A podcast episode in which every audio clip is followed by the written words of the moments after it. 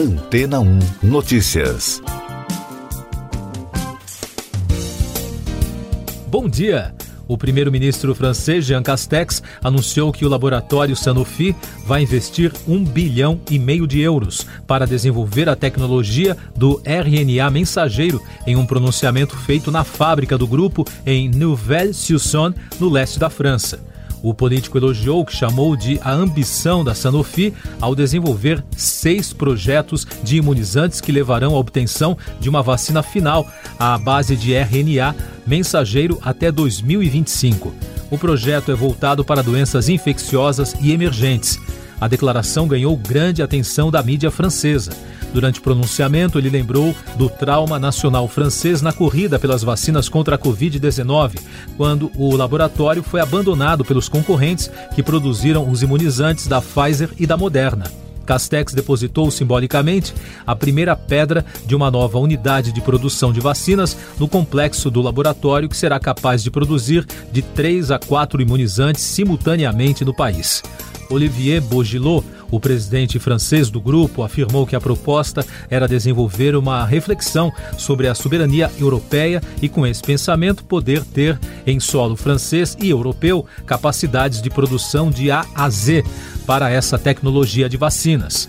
A tecnologia de RNA mensageiro, apesar das suspeitas lançadas por meio das fake news, é muito promissora, já que os cientistas vêm desenvolvendo as vacinas há cerca de 20 anos. O RNA mensageiro é uma molécula que todos nós temos em todas as nossas células. Ele traduz informações do nosso código genético para estruturas dentro das células e produzem a partir daí as proteínas, a base de toda a estrutura do corpo humano: sangue, ossos, anticorpos e por aí vai. Isso também acontece no caso do SARS-CoV-2 e de outros vírus que são feitos de RNA quando esses organismos invadem as células humanas, usam essas mesmas informações em nosso código genético para se replicarem. Com isso, a doença se manifesta, pois entra em campo o sistema imune, que desencadeia uma inflamação generalizada para deixar o resto do corpo em alerta. Para evitar que isso ocorra e antecipar a chegada do vírus, os pesquisadores conseguiram desenvolver, através dessa tecnologia, uma versão fabricada de parte do RNA do invasor justamente aquela que contém a receita para produzir a proteína usada pelo SARS-CoV-2 e outros vírus para invadir as células. Então, quando o vírus infecta ou pelo menos tenta infectar o hospedeiro, o corpo humano já tem as defesas preparadas para expulsar o vírus invasor. E daqui a pouco você vai ouvir no podcast Antena ou Notícias. Rússia e Ucrânia encerram terceira rodada de negociações sem acordo sobre corredores humanitários. Brasil fica fora da lista de países considerados hostis ao governo russo. A aeronave da FAB decola para resgatar brasileiros que fugiram da guerra na Ucrânia. A terceira rodada de negociações entre os representantes da Rússia e da Ucrânia sobre o conflito encerrou a primeira parte das conversas na segunda-feira com divergências entre os dois lados. Os russos divulgaram uma série de reivindicações para o fim da guerra. Além disso, o governo de Vladimir Putin ofereceu um cessar-fogo para hoje, para fornecer corredores humanitários de Kiev, a capital ucraniana, até Belarus, na Bielorrússia, e até a Rússia.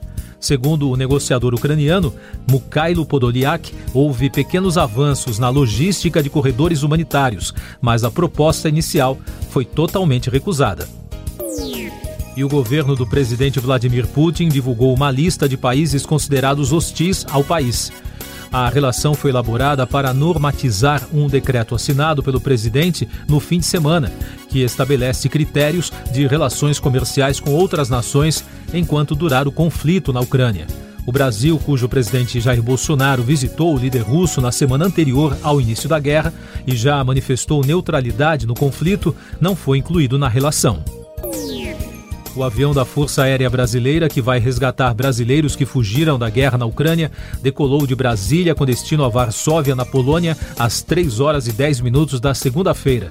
A aeronave KC-390 fará três escalas antes de chegar ao destino final: Recife, Cabo Verde, na costa africana, e a capital portuguesa, Lisboa.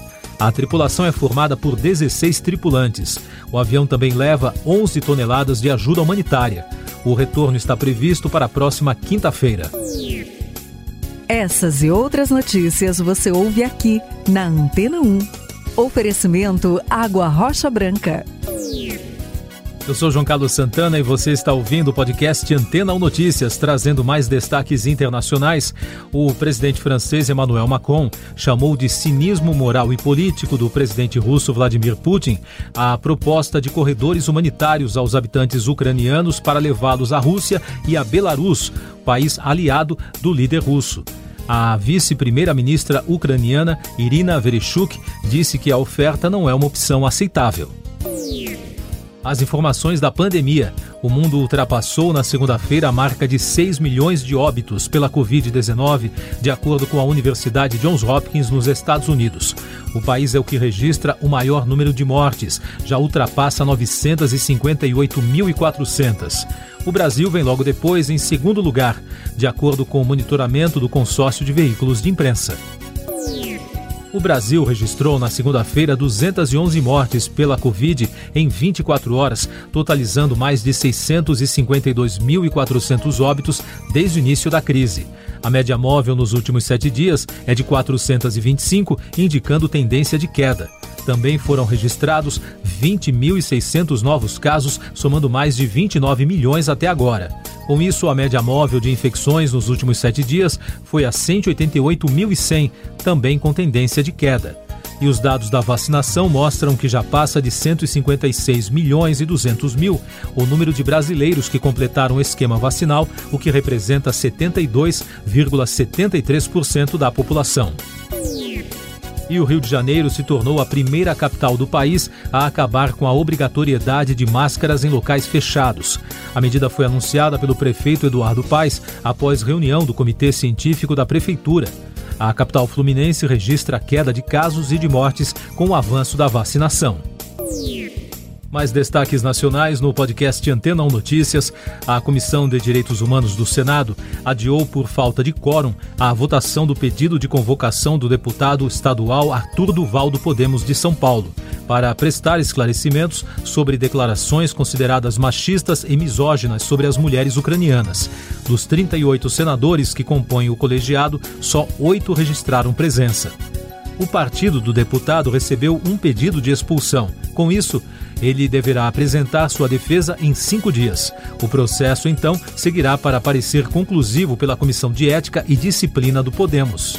Em São Paulo, o Conselho de Ética da Assembleia Legislativa vai se reunir na quarta-feira para avaliar os 12 pedidos de cassação contra o deputado. Todos os processos serão reunidos em uma única representação. Destaques da economia. Os principais índices das bolsas americanas desabaram na segunda-feira devido aos boatos de uma possível interrupção de importações de petróleo da Rússia. Os preços da commodity dispararam e alimentaram outras preocupações com a alta da inflação. No Brasil, o Ibovespa desabou 2,52% na maior queda desde novembro de 2021. As ações da Petrobras tombaram mais de 7% após o presidente Jair Bolsonaro criticar a política de preços da estatal. Segundo reportagens, o governo estuda medidas para conter o reajuste de preços dos combustíveis e as turbulências que abalaram o mercado financeiro também afetaram as ações das companhias aéreas Gol e Azul. Isso porque as empresas do setor estão sujeitas a alguns fatores externos, como a variação do dólar e o preço do petróleo, além, é claro, da redução do movimento de passageiros por conta da pandemia. O papel da Gol chegou a cair mais de 16% e o da Azul teve queda abaixo de 17%. Últimos destaques da guerra na Europa, apesar das informações divulgadas na segunda-feira da falta de um acordo no que diz respeito aos corredores humanitários na região, o Ministério da Defesa da Rússia disse hoje que abriu os corredores em cinco cidades ucranianas, entre elas a capital Kiev. De acordo com a pasta, as forças russas interromperam os ataques nesses locais a partir das 9 horas da manhã no horário local, 4 horas da manhã no horário de Brasília. Siga nossos podcasts em antena1.com.br. Este foi o resumo das notícias que foram ao ar hoje na Antena 1.